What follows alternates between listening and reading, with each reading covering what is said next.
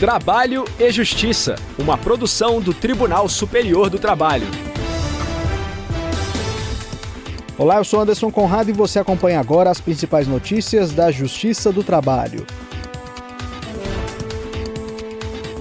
Quem abre o programa de hoje é a repórter Samanta Flor de Brasília. Sexto Encontro Nacional de Juízas e Juízes Negros debate racismo no Poder Judiciário. Em nosso giro pelos regionais, a repórter Cristina Carneiro traz informações diretamente do Tribunal Regional do Trabalho, da 18ª região. TRT de Goiás nega penhora por falta de provas de que o devedor seja operador de criptoativos. E hoje é dia do quadro Boato Olfato. O tema é escolha do período de férias. Se liga, o trabalho e justiça já está no ar. O TST promoveu o sexto encontro nacional de juízas e juízes negros, o Enajum. Vamos saber mais sobre o evento com a repórter Samanta Flor. Durante três dias, juristas e especialistas em educação estiveram reunidos na sede do Tribunal Superior do Trabalho em Brasília para participarem do sexto Encontro Nacional de Juízas e Juízes Negros, ENAJUM, que ocorreu de forma simultânea com o terceiro Fórum Nacional de Juízas e Juízes contra o Racismo e todas as formas de discriminação, o FONAJURD. O evento, que teve como tema História, Memória e Direitos, abordou assuntos como o racismo e o colonialismo, ações afirmativas e a trajetória de luta das pessoas negras, inclusive a participação delas na Assembleia Nacional Constituinte. Para a juíza auxiliar da presidência do TST, Adriana Melônio, a iniciativa é um reconhecimento da importância da participação de pessoas negras na magistratura. Nós temos certeza de que esse evento ele marca o reencontro para nos unirmos, colhermos forças e seguirmos nos nossos propósitos enquanto magistratura brasileira. Comprometimento, porque nós temos o empenho pessoal de não medir esforços para a concretização dos direitos humanos da população negra no nosso país. O presidente do TST e do Conselho Superior da Justiça do Trabalho, ministro Lélio Bentes Correa, enfatizou a importância do evento, que foi realizado pela primeira vez na sede do tribunal. Ele também destacou dados essenciais sobre a presença de mulheres e homens negros na magistratura. O judiciário precisa se reconhecer na sociedade e a sociedade precisa reconhecer o judiciário que vai equacionar os seus litígios. Não é razoável que tenhamos uma sociedade com a participação de 56% de afrodescendentes e apenas 15% da magistratura seja composta por pessoas negras. De forma que é necessário refletir sobre a postura da magistratura no julgamento dos casos que a sociedade traz, ou seja, julgar com a perspectiva da equidade racial, mas também necessário olharmos para dentro da nossa instituição. O presidente do Supremo Tribunal Federal e do Conselho Nacional de Justiça, ministro Luiz Roberto Barroso, participou da abertura do encontro. Tenho muito prazer e muita honra de poder participar dessa abertura, vim com muito gosto e eu gosto de citar uma frase que ouvi da Adriana Cruz, que é minha, foi minha juíza e agora é de novo minha juíza, que eu acho que é uma frase que expressa bem esse sentimento de, de igualdade e de inclusão, quando ela disse: A vida é uma festa para a qual todos nós fomos convidados e com direito a entrar pela porta da frente. O ex-presidente da mais alta corte trabalhista, ministro Carlos Alberto Reis de Paula, se emocionou ao refletir sobre a presença de pessoas negras na magistratura. Eu acho que é um momento de realização não dos negros, é um momento de realização da sociedade brasileira. Que a sociedade brasileira, sob todos os aspectos, tem que ser uma sociedade inclusiva, abrangendo inclusive os negros.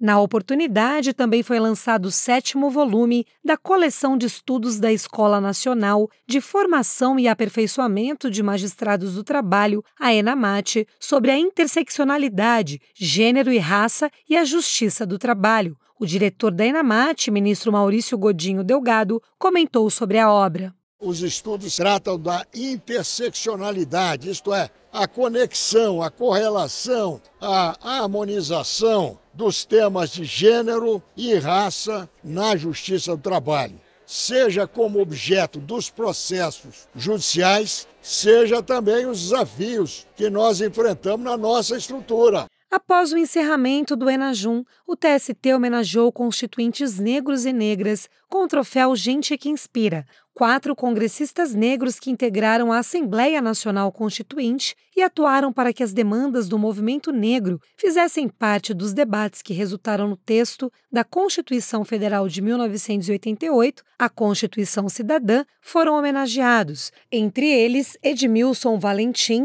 o mais jovem deputado constituinte da história. Com apenas 23 anos, ele foi o responsável por incluir na Constituição garantias como a licença maternidade de 120 dias, a multa de 40% sobre o saldo do FGTS, o pleno direito de greve, a jornada máxima de seis horas para turnos ininterruptos e a extensão dos direitos trabalhistas às empregadas domésticas. O senador Paulo Paim, autor dos Estatutos do Idoso, da Igualdade Racial e da Pessoa com Deficiência, também recebeu o troféu. Ainda foram homenageados o jornalista Carlos Alberto Caó, falecido em 2018 e responsável por incluir na Constituição de 1988 o racismo como crime inafiançável e imprescritível, e a deputada Benedita da Silva, autora de projetos como que instituiu o Zumbi dos Palmares como herói nacional e o dia 20 de novembro como Dia Nacional da Consciência Negra,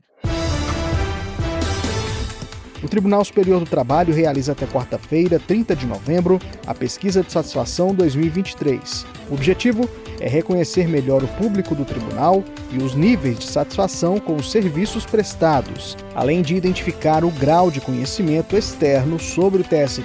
A pesquisa é dividida em cinco temas: atendimento prestado pelos servidores e colaboradores, instalações físicas, prestação jurisdicional, serviços online e comunicação.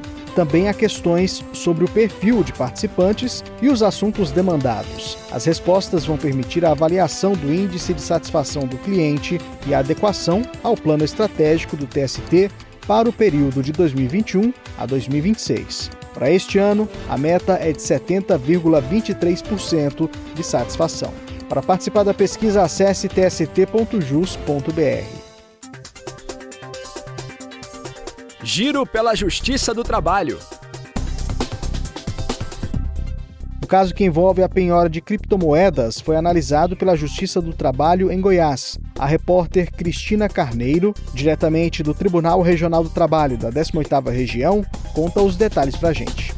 A segunda turma do Tribunal Regional do Trabalho de Goiás negou o pedido de expedição de ofícios para corretoras de criptomoedas para localizar ativos digitais dos devedores em uma execução trabalhista. Segundo o colegiado, cabe ao credor apresentar provas sobre a possibilidade de investimentos em criptomoedas pelo devedor e pedir a expedição de ofício para a Receita Federal para informar sobre tais investimentos como meio de viabilizar a penhora.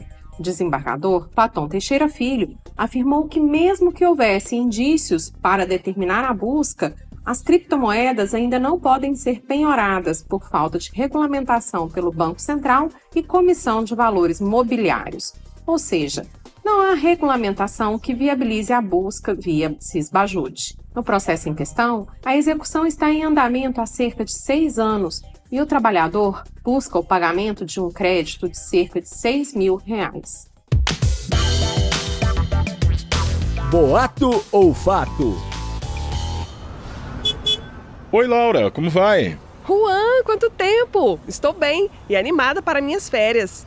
Já te falaram qual vai ser o período? Pois é, vou lá no RH para escolher a data. Ué, mas não é a empresa que define os dias? Claro que não. É o trabalhador que sabe quando precisa descansar, quando quer viajar. Inclusive, eu tô querendo ir pra Bahia pegar uma praia. Tem certeza? Quando eu tirei as minhas férias, se eu não me engano, foi a empresa que programou. Ah, isso aconteceu porque você não foi lá dizer quando queria tirar férias, pois é sempre o empregado que escolhe. Eu li isso em algum lugar. Poxa, Laura, sinto dizer, mas o que você leu é fake news. O artigo 136 da Consolidação das Leis do Trabalho estabelece que a época da concessão das férias será a que melhor atender aos interesses do empregador, ou seja, a escolha fica a cargo da chefia. Mas é claro que, com uma boa conversa, a negociação entre as partes sobre esse período prolongado de descanso pode ocorrer. O bom senso e a cordialidade são fundamentais. É importante observar ainda que é possível haver convenções coletivas de trabalho que determinem normas específicas para as férias das trabalhadoras e dos trabalhadores. Assim, além de se atentar à CLT, as empresas devem consultar a convenção aplicável à categoria.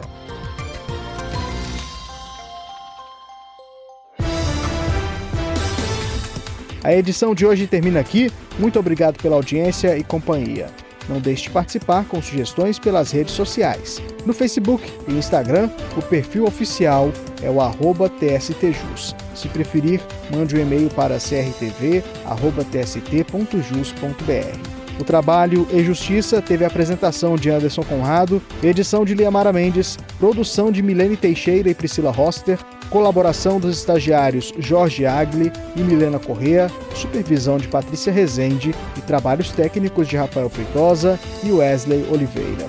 O programa é uma produção da Rádio TST, sob a coordenação de Rodrigo Tunholi e a supervisão geral da Secretaria de Comunicação Social do Tribunal Superior do Trabalho. A gente se encontra na próxima edição. Eu espero você. Até lá! Trabalho e Justiça, uma produção do Tribunal Superior do Trabalho.